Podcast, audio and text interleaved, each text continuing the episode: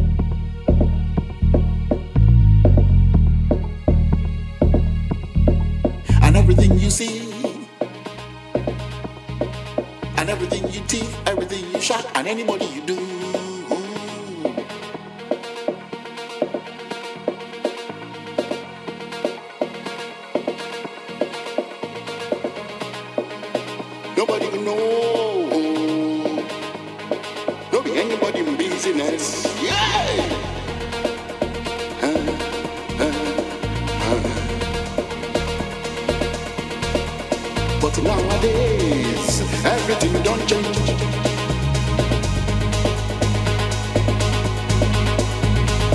Like you say, everybody's business. My own business, not to make my business.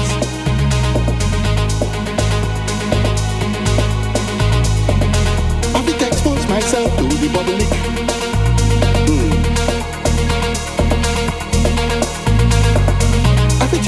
Myself on the public. Everything you say, and everything you do, and everything you want, and everything you get.